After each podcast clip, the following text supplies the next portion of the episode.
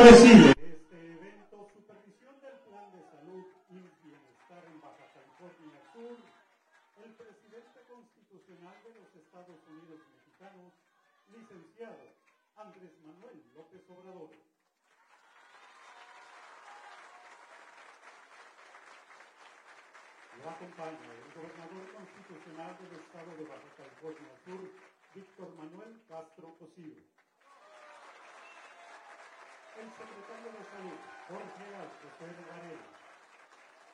El director general del Instituto Mexicano del Seguro Social, Zoé Robledo.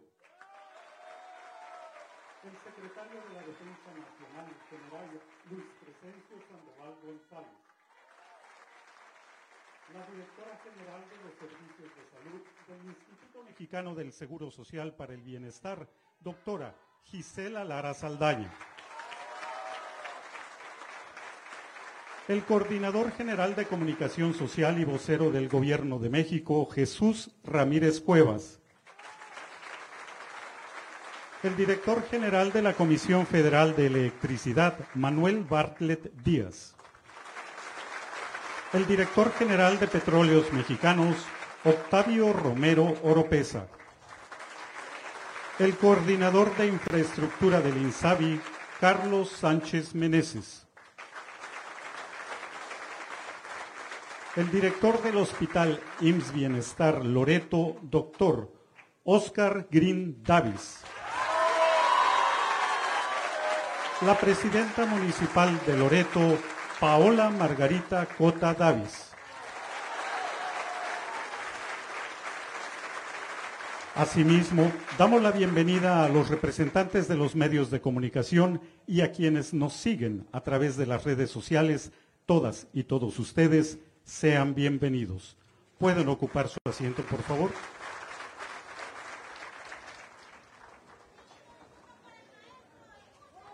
Procedemos con las palabras de bienvenida del gobernador constitucional del estado de Baja California Sur, maestro Víctor Manuel Castro Cosío.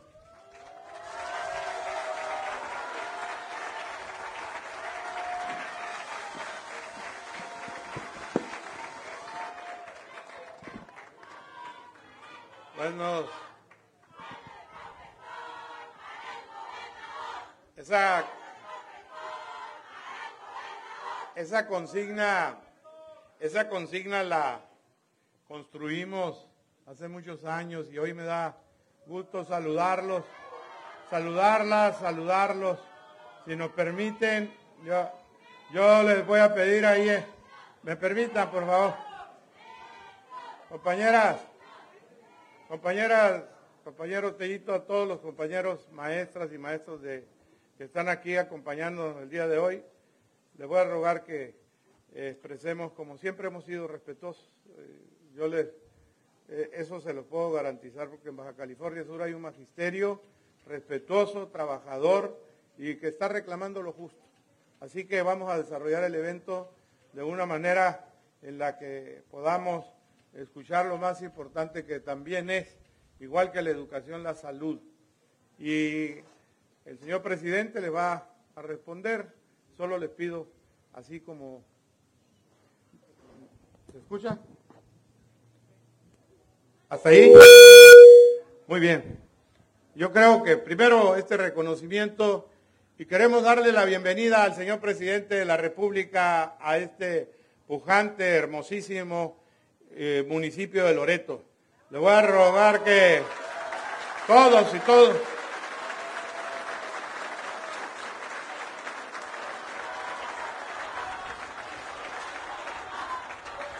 Bien, gracias. Quiero decirles que hacía muchos años que un presidente no escuchaba. Ayer escuchó al dirigente estatal muy bien. Y, eso, yo sé que hay diferentes lecturas, pero eso no es, este no es una reunión para eso. Yo les ruego que sigamos, sigamos, permítanos.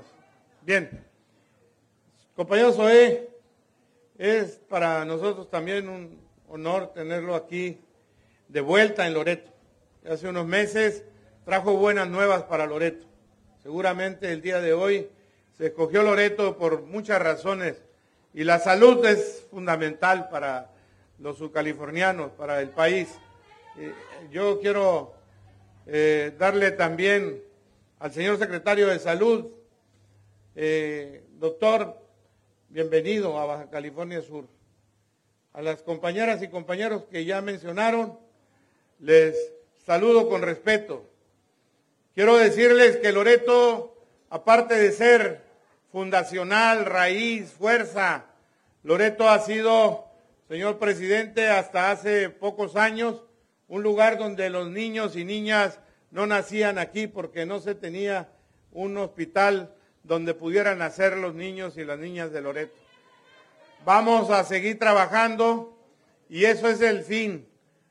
Es la idea principal de escucharnos, de escuchar viejas demandas que ustedes saben que no ha sido fácil, saben bien que el abandono de dónde viene, pero que lo más importante hoy es que recuperemos la confianza en que tenemos un presidente que poco a poco ha ido reconstruyendo este país devastado por gente irresponsable, por gente que durante años, durante años abandonó la salud, abandonó la educación. Lo que queremos hoy es juntar voluntades, juntar esfuerzos. Y aquí el presidente en su momento le va a dar una respuesta que así como está en el día de hoy, de verdad es un orgullo para mí ser profesor. Y vamos a luchar con ustedes, vamos a luchar con ustedes hasta el tope. Ya les dije, vamos a seguir luchando. Ahora, miren, venimos ahora, gracias, venimos ahora a unir esfuerzos. No, no se le olvida. Permítanme, compañeros, ese proceso va. Lo único que quiero rogarle a las maestras y maestros que se comporten como siempre hemos sido. Les ruego a los compañeros nos ayuden, que nadie falte el respeto. Ahí, por favor, les cargo. Ahora,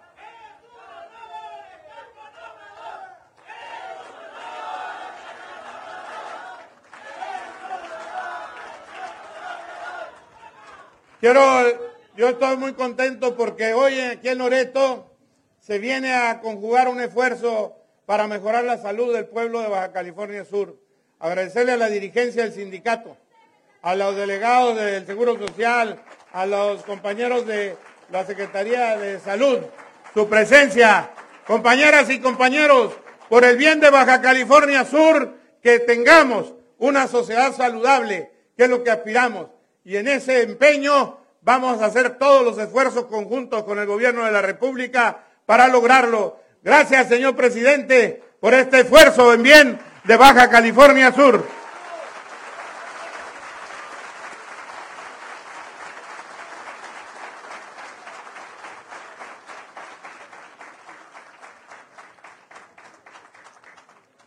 Procedemos con la proyección del video. Avances del programa IMSS Bienestar en Baja California Sur.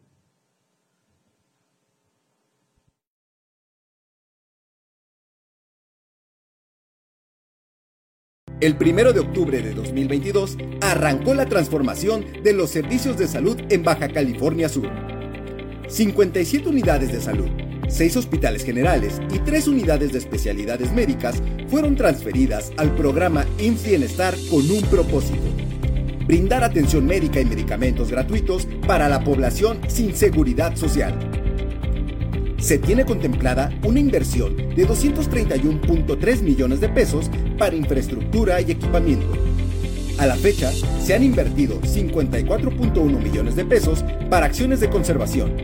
Esto es limpieza, pintado, señalética, reparaciones, además de mantenimiento de equipo médico y electromecánico. Se ha capacitado al 100% del personal en el modelo de atención integral a la salud y han arribado al Estado 43 médicos especialistas cubanos. En solo 20 días se han otorgado 1.320 consultas de medicina familiar, 6.124 consultas de especialidad y se han realizado 711 cirugías. En solo 20 días pasamos de un 73% de abasto de medicamento a un 99%. En solo 20 días se realizaron 46 gestiones con autoridades locales y municipales, 297 visitas domiciliarias y 72 jornadas de limpieza. En solo 20 días se ha fortalecido la acción comunitaria con la integración de 56 voluntarios y la instalación de 10 comités de salud. Y todo esto es posible porque lo hacemos juntos, como un solo sistema de salud. Con el IMSS Bienestar, la salud es un derecho.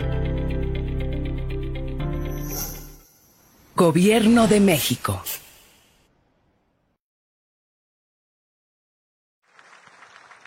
A continuación, hace uso de la palabra el director del Hospital IMSS Bienestar Loreto, doctor Oscar Ramiro Green Davis.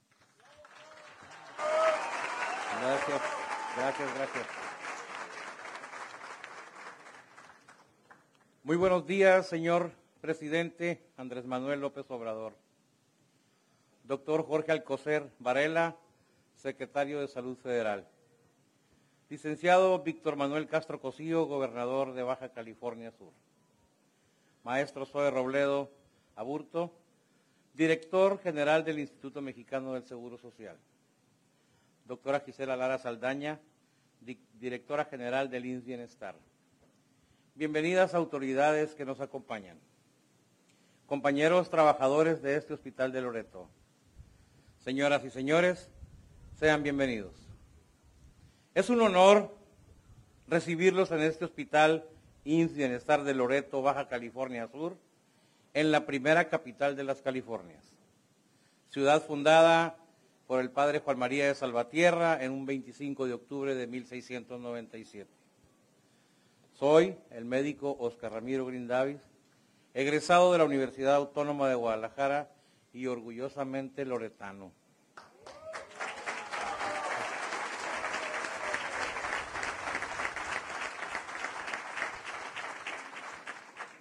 Desde el primero de octubre de este año fungiendo como director de esta unidad. El acontecimiento que hoy nos une aquí es histórico porque constituye la transformación del Hospital Comunitario de Loreto, ahora en Hospital IMSS Bienestar, lo que representa la renovación y rehabilitación de este hospital en todos los servicios, desde iluminación y pintura. Es decir, contamos hoy con instalaciones más dignas, sin dejar de mencionar el 99% de recetas surtidas, además de la incorporación de nuevos médicos especialistas con la garantía de otorgar mejores servicios médicos y medicamentos gratuitos a los habitantes de este municipio y de aquellos lugares más alejados del Estado. Es invaluable esta oportunidad para todos nosotros, quienes hemos recibido de forma entusiasta la llegada de nuevos compañeros médicos. Pero también reconozco el esfuerzo realizado hasta hoy en cada una de las áreas de este hospital por parte de todo el personal que ya laboraba aquí desde antes. A 14 años de inaugurado este hospital, hemos fortalecido los procesos de atención en seguridad de los pacientes y de personal en salud. Hasta hace poco contábamos con cinco especialistas. Hoy suman ya 16 médicos, de los cuales cuatro internistas, tres pediatras, tres cirujanos, tres anestesiólogos, dos ginecobstetras y un traumatólogo ortopedista.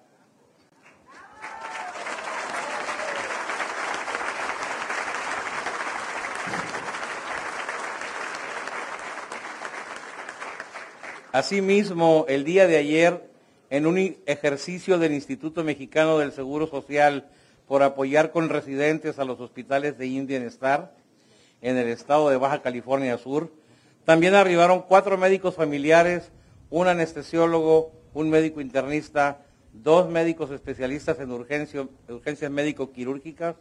Asimismo, se tiene contemplado que la próxima semana contemos con un residente en ginecología y obstetricia.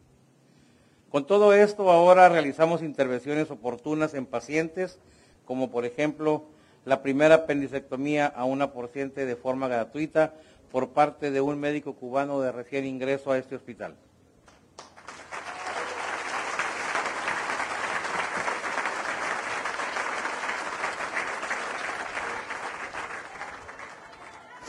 También se atendió una cardioversión farmacológica a un paciente con bloqueo audio aureoventricular completo, salvando la vida del paciente.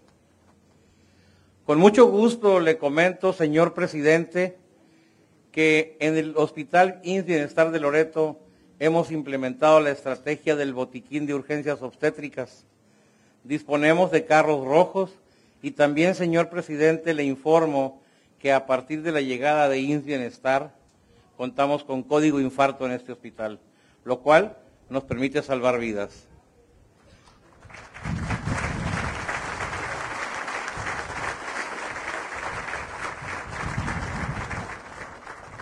Además, implementamos el servicio de desarrollo infantil temprano, medicina preventiva, el servicio de atención integral a la salud, mejor conocido como SAIS y CARA, para estar más cerca de los niños y los jóvenes de Loreto. Sumamos además ahora con INS Bienestar un enfoque de atención centrado en la prevención y educación para la salud. Señor presidente, queremos agradecerle como personal de salud su permanente preocupación en mejorar el sistema de salud de México y todo el apoyo en especial que le ha dado a Bienestar para contar con todo lo necesario para la atención de la población sin seguridad social. Todos los que estamos aquí sabemos que contamos con usted y tenga la seguridad que usted que cuenta con todo el equipo del Hospital INS Bienestar Loreto. Refrendamos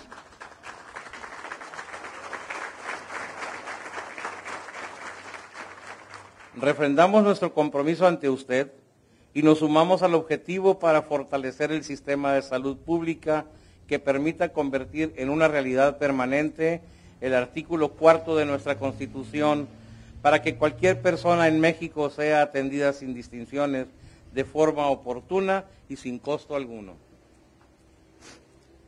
Licenciado Andrés Manuel, somos profesionistas que no descansaremos hasta lograr una óptima capacidad resolutiva y que así como tenemos grandes desafíos, nos esforzaremos por brindar a los habitantes de Loreto grandes satisfacciones. Nunca nos hemos rendido y ahora tampoco lo haremos, Señor. Muchas gracias.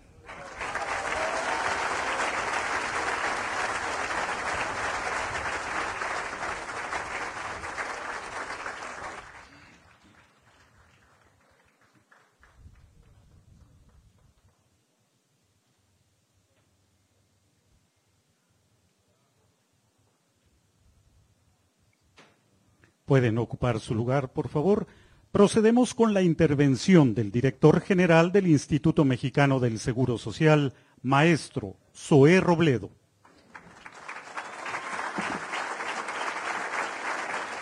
Muchas gracias y muy buenos días a todas y a todos, amigas y amigos de Loreto, de todo Baja California Sur, señor presidente, con su permiso, gobernador, eh, un gusto estar nuevamente en, Baja California Sur contigo en este proceso tan, tan importante y desde luego hoy con más eh, compromiso a partir del trabajo que está haciendo. Saludar a todos nuestros compañeros, compañeras del gobierno federal, secretarios, eh, directores, presidenta municipal, también.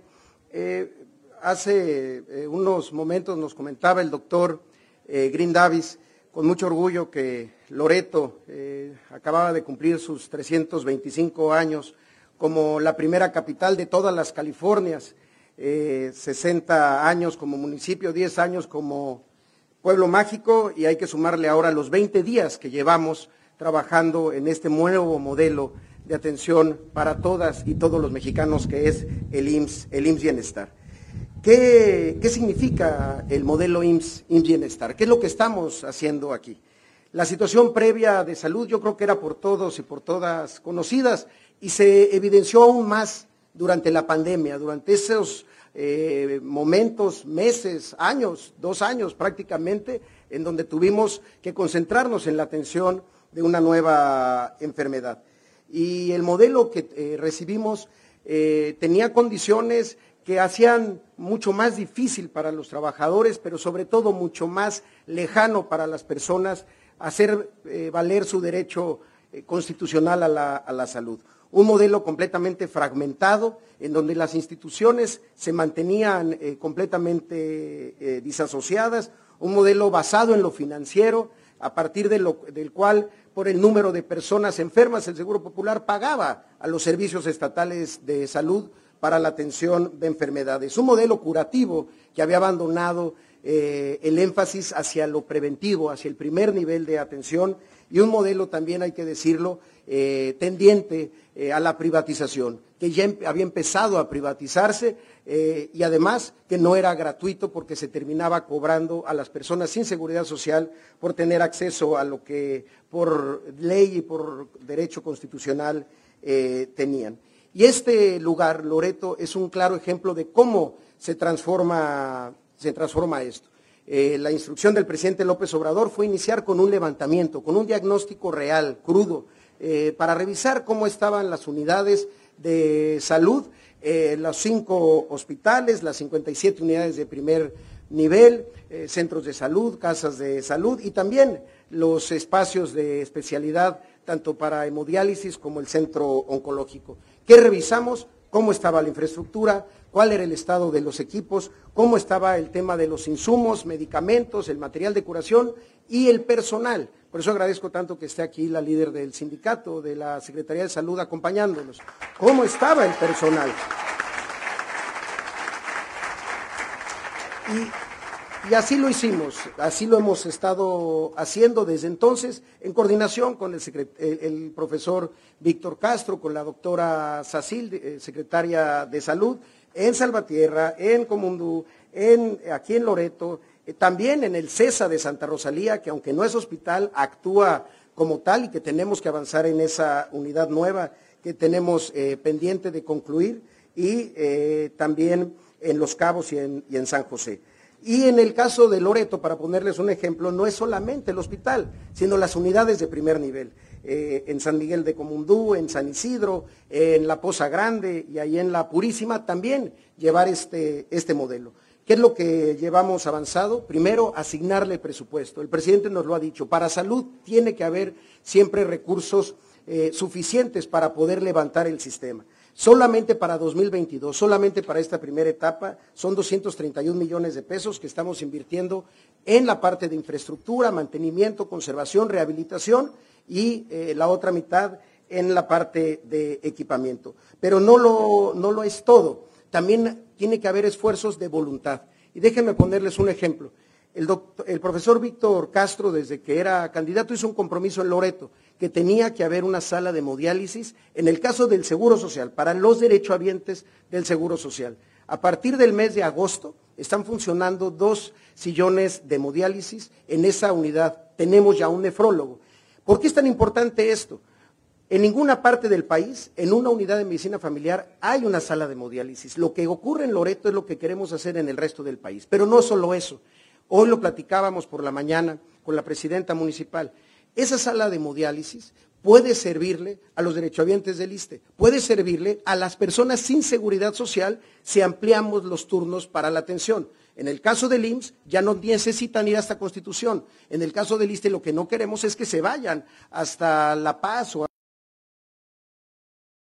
a, los lugares a donde tenían que trasladarse. Unir esfuerzos, instituciones de salud, un solo equipo de salud, eso es posible. Lo hemos demostrado durante la pandemia, lo podemos demostrar. Lo estamos haciendo en código infarto, lo podemos eh, hacer también para otras enfermedades. Y ese es nuestro compromiso, que lo que hace el gobierno de México le sirva a todas y a todos. En este hospital también hay un antes y después, cosas muy sencillas, pero que a pesar de ser sencillas, tampoco se estaban haciendo. Limpieza, pintura.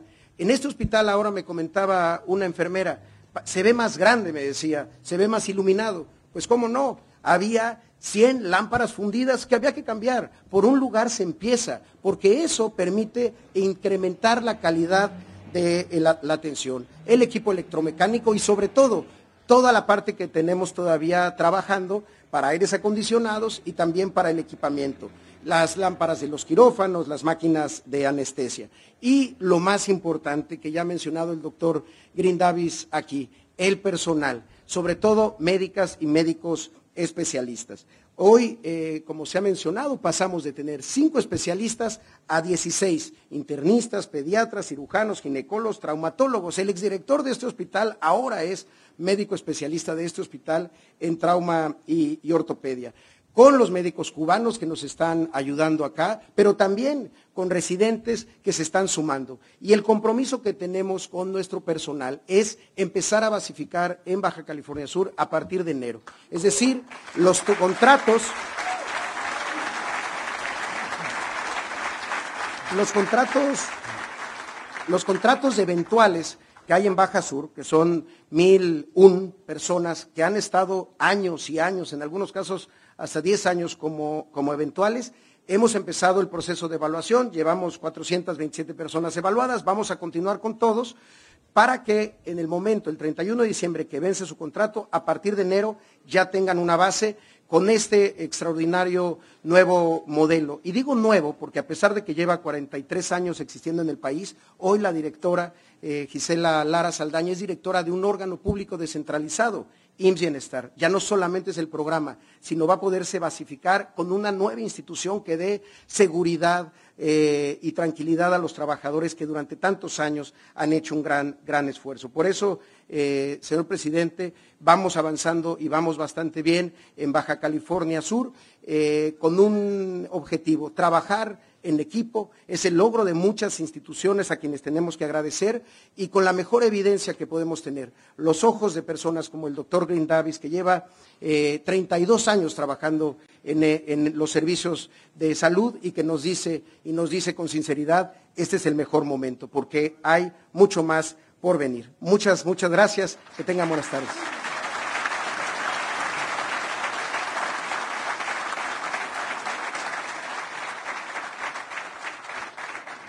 Pueden ocupar su asiento, por favor. Solicitamos las palabras del secretario de Salud, doctor Jorge Alcocer Varela.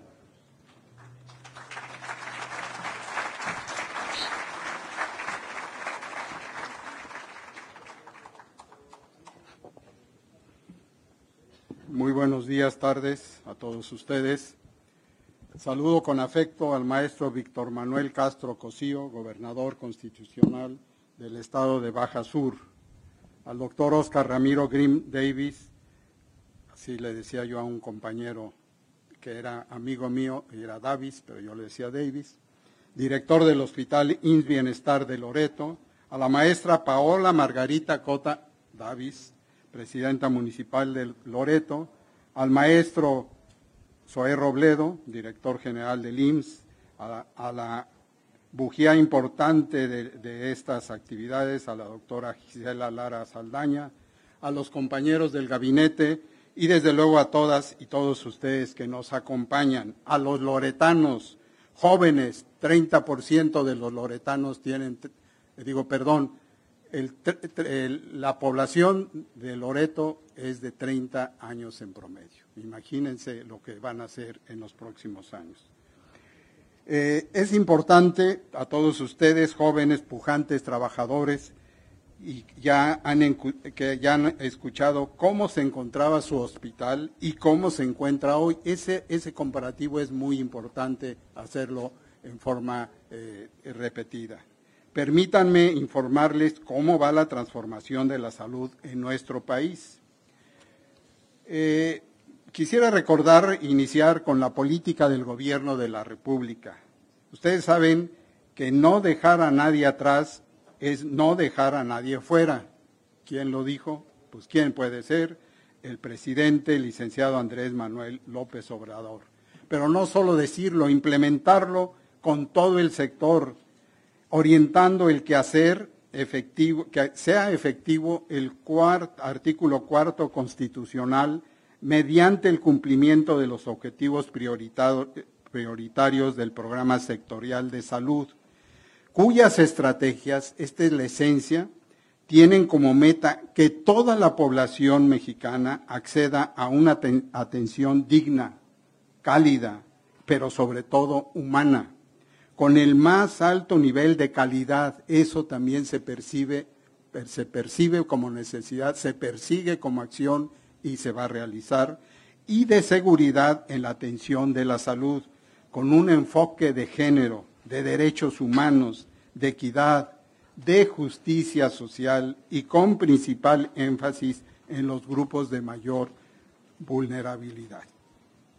Menudo encargo el que el presidente nos hizo eh, aceptar, y si no, para afuera, en, al sector salud, para hacer que los mexicanos tengan un sistema nacional de salud universal a través de consolidar, prevenir la atención, la rehabilitación de las enfermedades, además de la prestación de los servicios, pero siempre basados en la atención primaria a la salud que ustedes vieron en el video, en la prevención, en cara, aquí lo están ustedes viendo y en todas las unidades del Bienestar está presente esa estructura de prevención para empezando por los jóvenes para toda la población.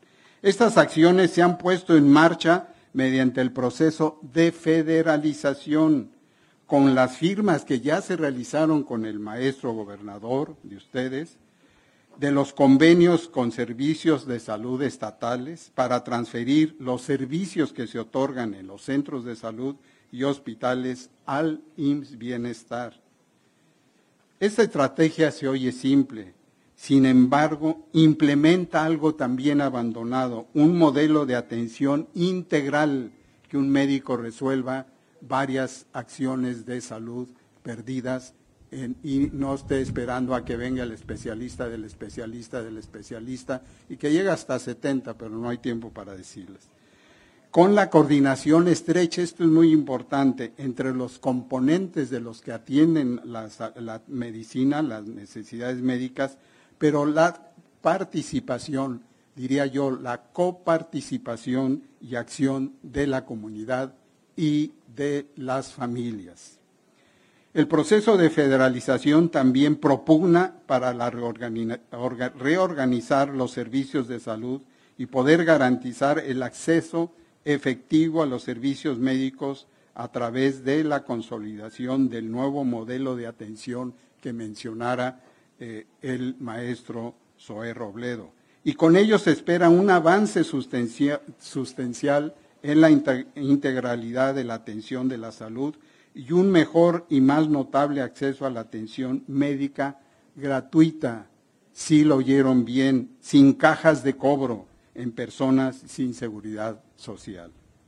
Esta transformación de los servicios hacia el INS Bienestar se basa en la mejora de la infraestructura, lo que hoy se, se puso en evidencia al conocer cómo estaba antes y cómo está ahora el inmueble de todas las unidades y establecimientos para atención de la salud, aumentar el personal humano calificado con contrataciones, pero también la basificación para ampliar y consolidar una plantilla laboral con mejores condiciones laborales de trabajo. Pero también asegurar, y ustedes lo saben, lo piden, el abasto de medicamentos y material de curación, entre otros insumos para la salud, y contar con los médicos generales, las enfermeras, los especialistas que no tenemos, pero que los estamos sacando de muchos de los ámbitos eh, posibles en nuestro país, pero también en otros países, que se requieran para la atención de, tres de los tres turnos y todos los días del año. Les pongo un ejemplo, entre las acciones para la transformación mediante la federalización de los servicios de salud en Nayarit, en Tlaxcala, en Colima, en Baja California Sur, Sonora, Sinaloa, Campeche, Oaxaca, Durango, Michoacán, Veracruz, Morelos, Zacatecas y San Luis Potosí, se han revisado 340 hospitales, y 4.687 unidades de primer nivel, con la participación de 1.147 funcionarios públicos. Así es la tarea y necesitamos todavía seguir para verificar en cada estado en qué se encuentran, en cómo se encuentran dichas unidades, el tiempo de ejecución de la obra, no hay tiempo, ya tanto, tanto que perdimos con la pandemia, y los recursos a invertir. Pero para mejorar el acceso de la población sin seguridad social a los servicios de salud y que estos se brinden con respeto al Estado de Derecho, de ética, de justicia, de equidad, calidad, seguridad y conforme a sus contextos multiculturales, que son muy importantes con nuestros grupos étnicos y nuestra cultura, entre otros atributos y valores que caracterizan a nuestro gobierno, es necesario continuar con los trabajos para la homologación del modelo de atención nacional conforme al modelo de atención primaria a la salud. Por lo tanto, las tareas de educación, promoción y prevención de la salud son importantes y de primer orden. Lo anterior, favorecido y fortalecido por el proceso de federalización de los servicios mediante el programa INS Bienestar, del cual estamos comprometidos en lograr una progresiva y mayor cobertura nacional para cubrir 12 estados antes de finalizar este año. En eso estamos y no les vamos a fallar. Muchas gracias.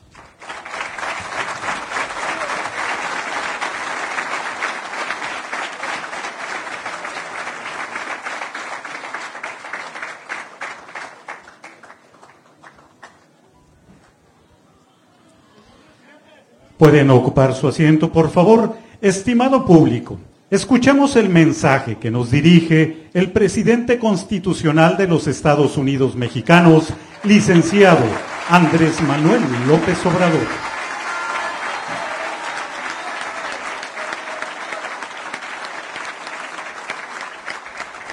Amigas, amigos de Loreto, me da mucho gusto estar aquí. Eh, He visitado Loreto en varias ocasiones desde hace años porque nos llevó bastante tiempo lograr el inicio, el comienzo de una transformación en nuestro país que hacía falta, que era necesaria.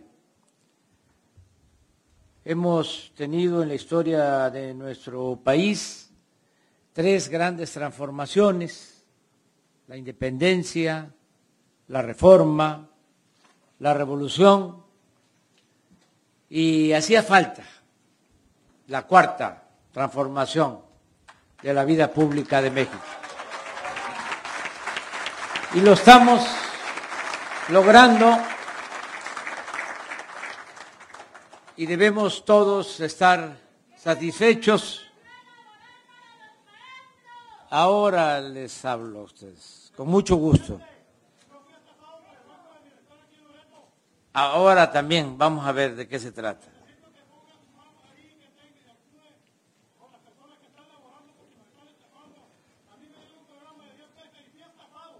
Bueno, ahora lo vemos. Les decía que vamos avanzando y que debemos de celebrar que el cambio se está llevando a cabo de manera pacífica, sin violencia, porque las tres transformaciones que han habido, a las que hice mención, se tuvieron que hacer por la vía armada no porque así lo desearan nuestros héroes, mártires, los padres de nuestra patria, que eran hasta pacifistas, sino porque no tuvieron otra opción. En la independencia participaron dos sacerdotes, dos curas rebeldes buenos, Hidalgo y Morelos. Y ni modo que ellos buscaran la violencia sin ton ni son, que eh, fuesen rebeldes sin causa, ofrecieron su vida, porque se necesitaba un país independiente y sobre todo justo, porque Hidalgo eh, fue el primero en proclamar la abolición de la esclavitud y Morelos buscaba la igualdad. Decía Morelos que se modere la indigencia y la opulencia. Decía Morelos que se eleve el salario del peón. Decía Morelos que se eduque al hijo del campesino igual que al hijo del más rico hacendado. Decía Morelos que haya tribunales que defiendan al débil de los abusos que comete el fuerte. Fíjense cuánta sabiduría, en pocas palabras. Y Juárez llevó a cabo la reforma y lo mismo, era pacifista, no era militarista, era partidario de los gobiernos civiles, pero tuvo que encabezar la guerra de reforma y luego enfrentar la, invasión francesa, porque nos liberamos de España, pero Francia quería de nuevo convertirnos en colonia y por eso nos invadieron en ese entonces el ejército más poderoso del mundo. En ese entonces nos mandaron de Europa 30 mil soldados. Nada más que Juárez, los liberales, resistieron y se logró restaurar la república, se castigó al emperador, a Maximiliano, y se demostró de nuevo fue como la segunda independencia de que México iba a ser un país libre y soberano. La tercera transformación, pues también hubo violencia y la inició un hombre bueno, pacifista, Francisco y Madero, que fue traicionado. Por eso después del asesinato de Madero, se le empieza a llamar apóstol de la democracia. Y a partir del asesinato de Madero, de ese acto abominable, se desata la violencia en todo el país. Un millón de muertos por violencia, por epidemias. Ahora estamos llevando a cabo los cambios también muy profundos, sin violencia. ¿Y por qué son cambios profundos? Porque estamos arrancando de raíz la corrupción que había que era el principal problema de México.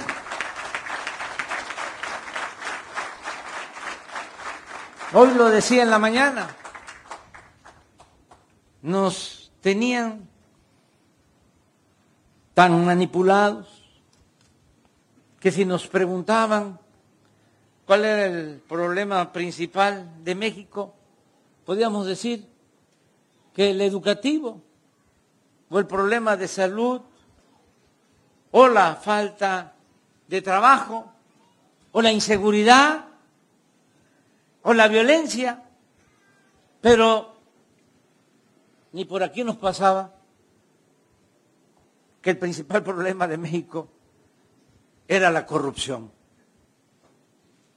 Y que de ahí se derivaban todos los otros problemas el educativo, el de salud, el de la falta de trabajo, la violencia, pero nos tenían bien eh, anestesiados. Eso es lo que ya está cambiando. Sí, no, no este, dudo de que todavía hay, pero se está limpiando de arriba para abajo, como se barren las escaleras. Y ya no hay las tarascadas que se le daban al presupuesto. Sí, hay, puede haber todavía mordidas, pero no tarascadas. Saben que antes los de arriba se servían con la cuchara grande. No, ya no es lo mismo. Discúlpenme maestros y maestras, ya no es igual. Y ustedes deberían de saberlo. Nosotros ya no permitimos la corrupción arriba. Saben, nada más les voy a poner un ejemplo. Uno, saben ustedes que los de arriba, en nuestro país, los potentados, no pagaban impuestos. Piensen en un banco, el más famoso, en una empresa, la más famosa, la más importante. Pues esa empresa que están pensando, ese banco, no pagaba impuestos. Y no solo eso, les devolvían impuestos. Y saben que eso ya se terminó porque ya está en el artículo 28 de la Constitución, que es un delito que está prohibido la condonación de impuestos. Y estoy hablando de miles de millones de pesos. Ese banco que están pensando, esa empresa que están pensando, llegaba llegaba, llegaba a no pagar al año 16 mil millones de pesos, lo que es el presupuesto completo de Baja California Sur. Así era la corrupción. Entonces, claro que ha cambiado. Por eso dije, me canso ganso.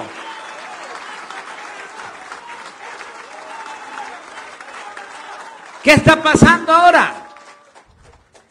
Pues que ese dinero está entrando a la hacienda pública y todo eso que se robaban, todo eso ahora se utiliza para beneficio del pueblo en educación y en salud y en bienestar ya no es lo mismo de antes. Y saben, como ya no hay esa corrupción, como no hay privilegios, no hace falta aumentar impuestos. Llevamos casi cuatro años sin aumentar los impuestos. Llevamos casi cuatro años sin aumentar el precio de las gasolinas. Llevamos casi cuatro años sin aumentar el precio de la luz. Llevamos casi cuatro años con pandemia sin aumentar la deuda pública. Llevamos cuatro años a ver cómo les va a quedar el ojo. ¿Saben desde cuándo no se devaluaba el peso? Eh, ¿O cuántos eh, años tenía devaluándose el peso? Casi 50 años que se devaluaba. Llevamos cuatro años y no solo no se ha devaluado, se ha apreciado nuestro peso.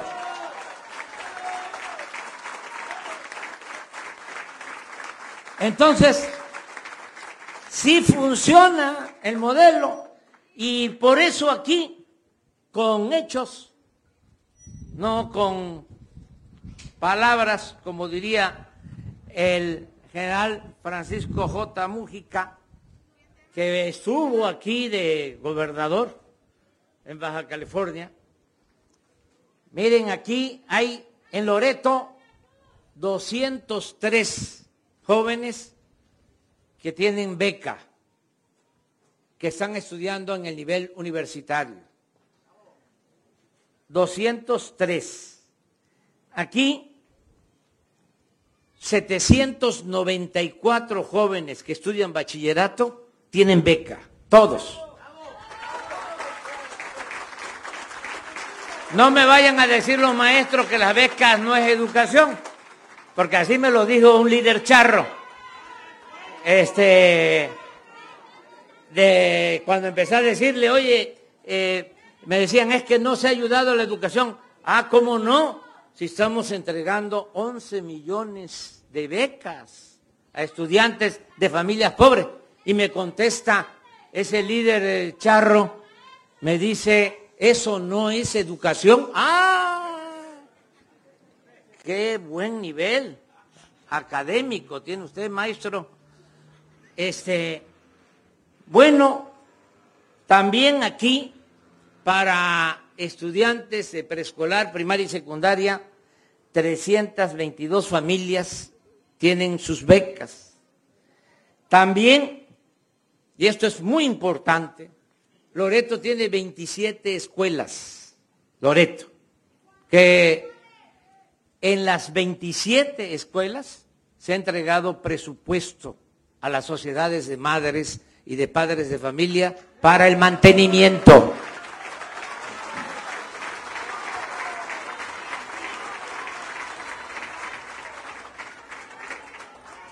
No venía yo preparado. Miren, ¿es cierto o no es cierto? Es muy sencillo. Vayan a visitar las 27 escuelas, pregúntenle a las maestras y a los integrantes de las sociedades de padres, de madres, de familia. Y saben cuánto, además, cuánto se les eh, ha entregado a las 27 escuelas un millón seiscientos cincuenta mil pesos, para ser precisos. A ver si no es cierto lo que voy a decirles, que mil ciento cuarenta adultos mayores tienen pensión aquí en Loreto. No es cierto, ¿verdad? Es eh, demagogia, como dicen los jóvenes, puro rollo. Y les traigo una buena noticia a los adultos mayores de Loreto, que ya para enero va a aumentar el 25% la pensión. Y para enero del 24, antes de que yo termine, otro 25%. Cuando termine mi mandato, va a ser el doble de lo que iniciamos entregando. Lo mismo me da muchísimo gusto porque esto es muy humano. Hay 118 niñas, niños con discapacidad que también tienen su pensión. Ciento 20 niñas y niños que tienen becas que son hijos de madres solteras. Han recibido apoyo de manera directa aquí en Loreto 286 pescadores y van a seguir recibiendo este apoyo. En efecto, se tiene aquí en Loreto, o está por concluirse, por la denuncia del compañero, una sucursal del Banco del Bienestar. ¿Para qué?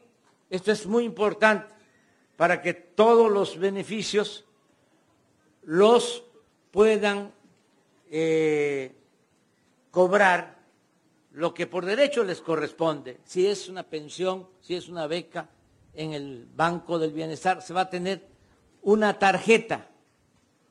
Ya no se acepta intermediarios.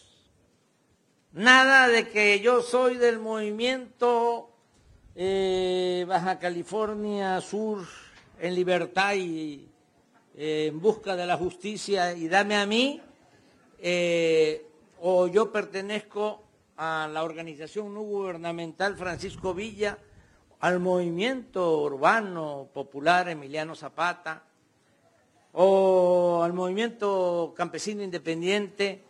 No, ya eso no, no es con intermediarios, es directo.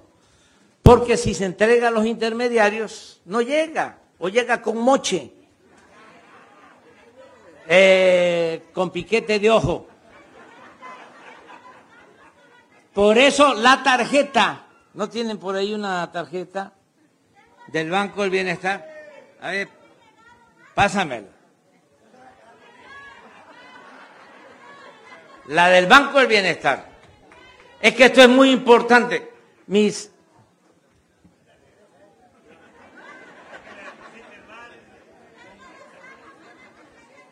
Esta es la que va a rifar, ¿eh?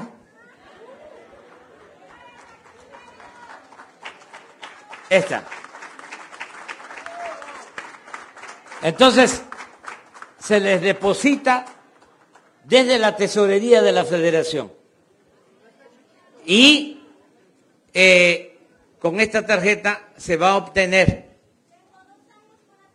de esta Ah, bueno, lo vamos a ver ahora. Lo vamos a ver. Sí, sí, lo vamos a ver. Debe de haber falla, porque está empezando el sistema. Van a ser 2.700 sucursales del Banco del Bienestar en todo el país. Vamos a seguir ayudando a Loreto y miren, Loreto tiene, de acuerdo al censo de población, 18.052 habitantes, tiene 5.629 hogares, familias, 5.629. Y ya tenemos 2.989 beneficiarios de los programas de bienestar. Y vamos a seguir apoyando. En el caso de salud es muy importante lo que ya se inició. No crean ustedes, no crean que es en todo el país. Este es apenas el eh, cuarto estado donde estamos llevando a cabo eh, este plan de mejoramiento de los sistemas de salud, porque nos dejaron eh, en el suelo todo lo que era el sector salud. Entonces, desde el principio decidimos que íbamos a comenzar a levantar el sistema de salud pública. Y empecé a recorrer hospitales, 80 hospitales recorrí en el 2019 del IMSS Bienestar que empezó hace como 40 años y se llamaba ISCOPLAMAR y luego se convirtió en IMSS Solidaridad, luego en IMSS Oportunidades, luego en IMSS Progresa, Prospera y ahora es IMSS Bienestar. Entonces, íbamos a utilizar ese modelo porque ese modelo eh, del IMSS para atender a población abierta no asegurada, se federalizó, fue lo único que quedó, porque todo el sistema de salud se descentralizó, igual que la educación. ¿Y qué pasó con la descentralización? Pues que se mandaba el dinero para la educación, para la salud, a los estados, y muchas veces ese dinero no se aplicaba ni en salud ni en educación. Se desviaba. Esto es lo que nos llevó, en el caso de salud, a decir, vamos a federalizar, vamos a que se firmen convenios con los gobiernos estatales y que la federación se haga cargo de todo lo que tiene que ver con salud. Entonces, ya empezamos en Nayarit, Tlaxcala, Colima, ahora estamos comenzando en Baja California Sur, eh, mañana vamos a Sonora y pasado mañana Sinaloa, van a ser ya seis estados. ¿En qué consiste mejorar el sistema de salud?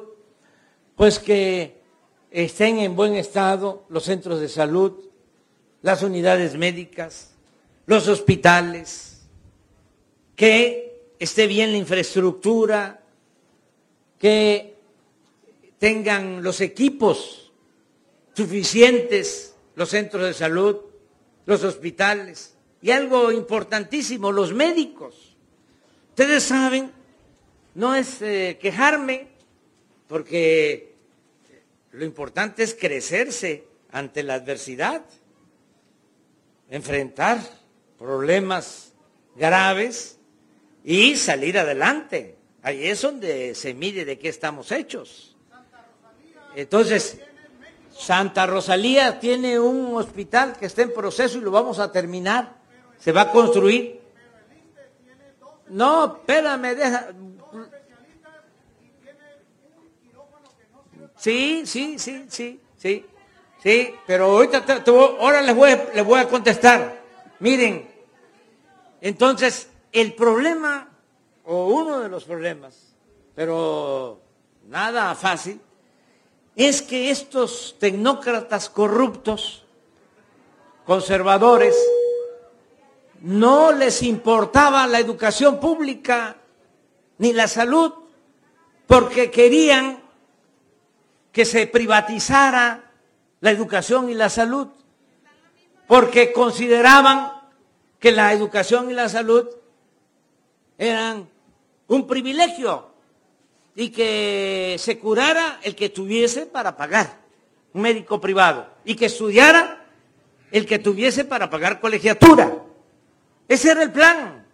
Eso era la llamada reforma educativa, en el fondo, la privatización de la educación. Entonces, ¿qué sucedió?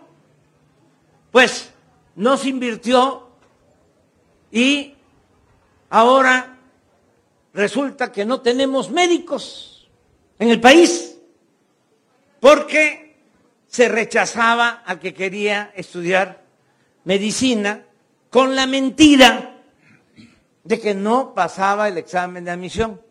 Y no es que no pasaran el examen de admisión, es que no había cupo porque no tenían presupuesto las universidades públicas.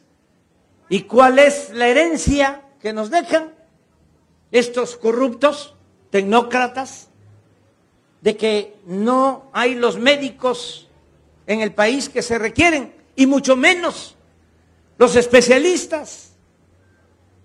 No hay pediatras por hablar de una especialidad.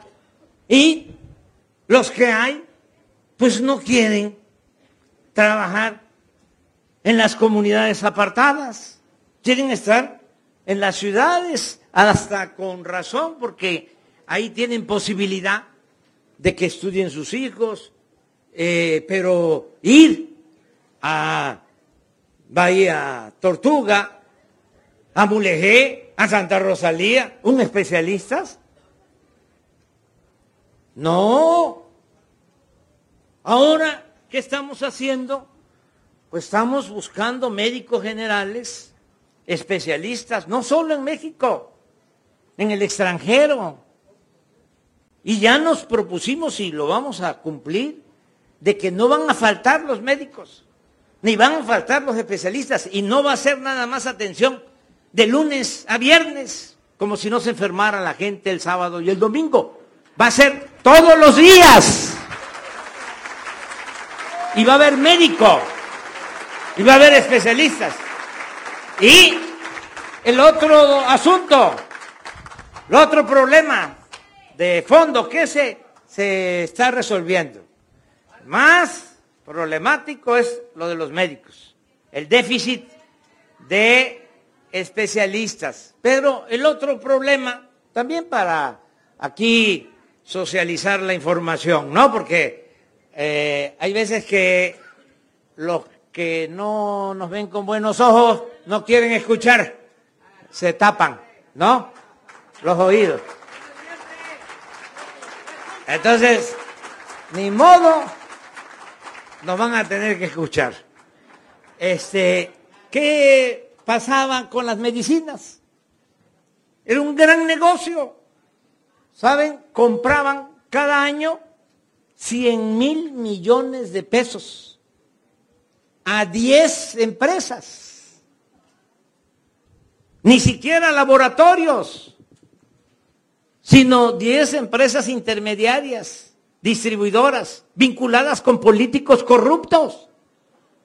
100 mil millones de pesos al año. Y no había medicinas en los centros de salud, en los hospitales. Ahora eso se acabó. Ah, aquí sí hay. Acaban de informar. Doctor, ¿hay medicina? ¿Cuánto hay? 99% de recetas surtidas. ¿Le creen al doctor?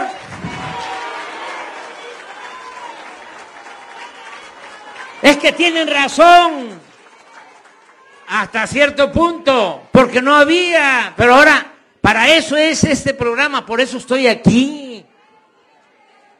Por eso estoy aquí y va a haber 100% de medicamentos. No va a faltar los medicamentos. En el caso del ISTE, nada más les comento que si estaba mal eh, la Secretaría de Salud, si estaba mal el seguro, el ISTE, es lo peor que dejaron. Los corruptos, porque se robaban todo, pero no solo eso. Saben ustedes, en el ISTE todo está subcontratado, privatizado. Bueno, hasta las camillas las privatizan. ¿Y saben quiénes manejan esos negocios? Los líderes y los que fueron director del ISTE. Nada más que no se olvide que cuando nos hicieron el fraude en el 2006, que se robaron la presidencia, ayudó el Bester Gordillo, la maestra el Bester Gordillo. ¿De acuerdo o no? Bueno, ¿saben qué le dio Calderón? ¿Sabe qué le dio Calderón en pago por el fraude? La subsecretaría de Educación para su yerno y el ISTE para Yunes, que ahora está en el PAN. ¿De acuerdo? Entonces, claro que nos está costando trabajo levantar todo el sistema de salud, pero ya hice el compromiso y los compromisos se cumplen y yo soy un hombre de palabra. Vamos a levantar el sistema de salud pública y el ISTE y el seguro.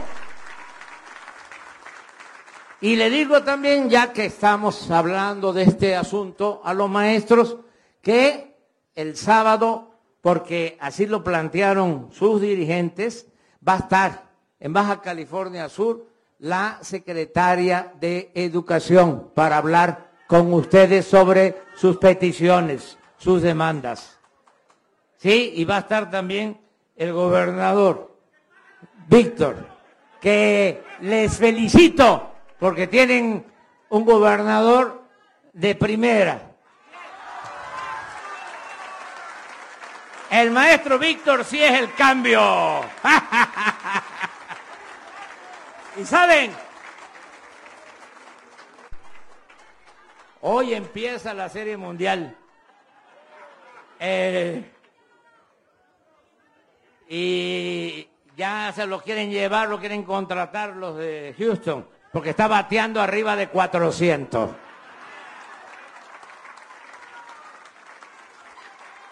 Miren, yo voy a seguir viniendo a Loreto y voy a ir a Mulegé y voy a seguir visitando todo Baja California Sur, los cinco municipios eh, de este extraordinario estado. Eh, pueden tener carencias, eh, se puede enfrentar adversidades, momentos difíciles, pero saben, viven en un paraíso. Esto es un paraíso. Es el Edén. Nadie les va a correr. Nadie. Nadie les va a correr. Y vamos a ver lo de la denuncia del compañero, la compañera, y ya quedamos con los maestros. El sábado viene la secretaria de Educación, se va a establecer una mesa de diálogo para buscar la solución. Yo quería que viniera eh, lo más pronto posible, este, pero acordaron los dirigentes que hasta el sábado, yo lo que pienso es de que quieren eh, mantener, sí, el paro este, todos estos días. Está bien, también los chamacos necesitan este descanso. Este, me da mucho gusto Arriba Loreto. Que viva Baja California Sur. Viva México. Viva México. Viva México. Señor presidente, gobernador, venimos de la región 7 del CENTE de Santa Rosalía. Les solicitamos guardar el debido respeto para entonar nuestro himno nacional mexicano.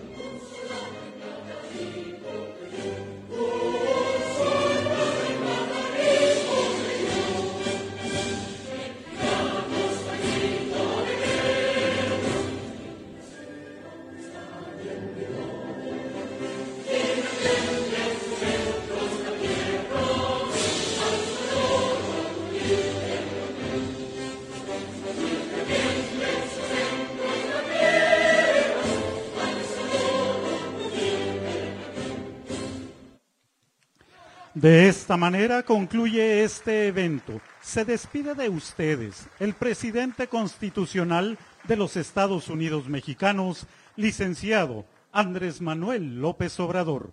Agradecemos a ustedes su amable asistencia, deseándoles que pasen un excelente día.